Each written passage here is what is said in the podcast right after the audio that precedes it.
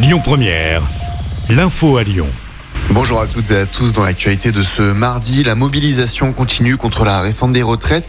Une centaine de personnes de différents organismes sociaux se sont rassemblées devant la Carstade de Lyon.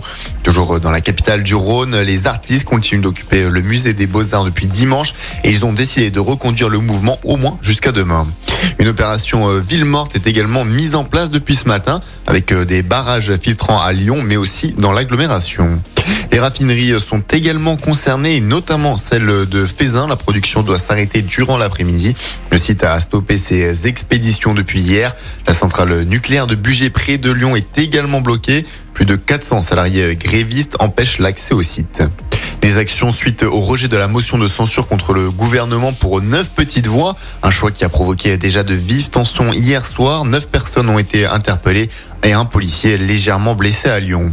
Le président de la République Emmanuel Macron, qui n'a pas pris la parole depuis l'utilisation du 49.3, va euh, s'exprimer à la télévision demain. Ce sera au 13h des JT de TF1 et de France 2. Il écarte toute dissolution, remaniement ou encore l'idée d'un référendum.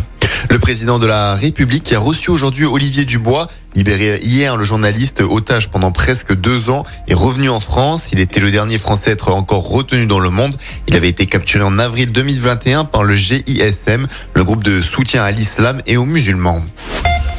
L'actualité, c'est aussi ce qui s'apparente à deux morceaux de mâchoire retrouvés dans un immeuble à Saint-Priest. Il pourrait appartenir à un jeune homme. Plusieurs parties de son corps ont été découvertes dans un réseau de tuyauterie en janvier.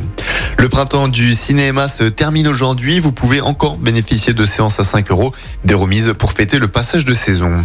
Du football aussi avec euh, les quarts de finale aller de la Ligue des champions féminines ce soir. Le Bayern de Munich reçoit Arsenal à 18h45. Le FC Barcelone se déplace sur la pelouse de l'AS Rome. Et demain à 18h45, l'OL reçoit Chelsea au Groupama Stadium.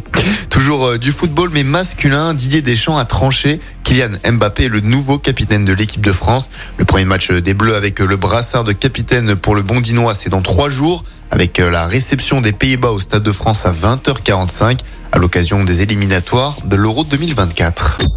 Écoutez votre radio Lyon Première en direct sur l'application Lyon Première, lyonpremière.fr et bien sûr à Lyon sur 90.2 FM et en DAB+. Lyon Première